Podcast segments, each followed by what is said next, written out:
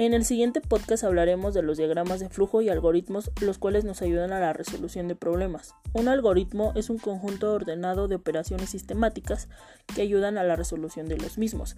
Debe tener un punto particular de inicio. Debe ser preciso e indicar el orden de realización. Debe ser definido, no debe permitir dobles interpretaciones. Debe ser general, finito y debe tener tiempo de ejecución.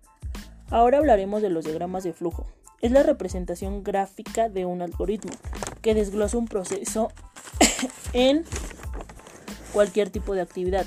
Está considerado como una herramienta muy útil que nos ayuda a entender correctamente las diferentes fases de cualquier proceso y su funcionamiento.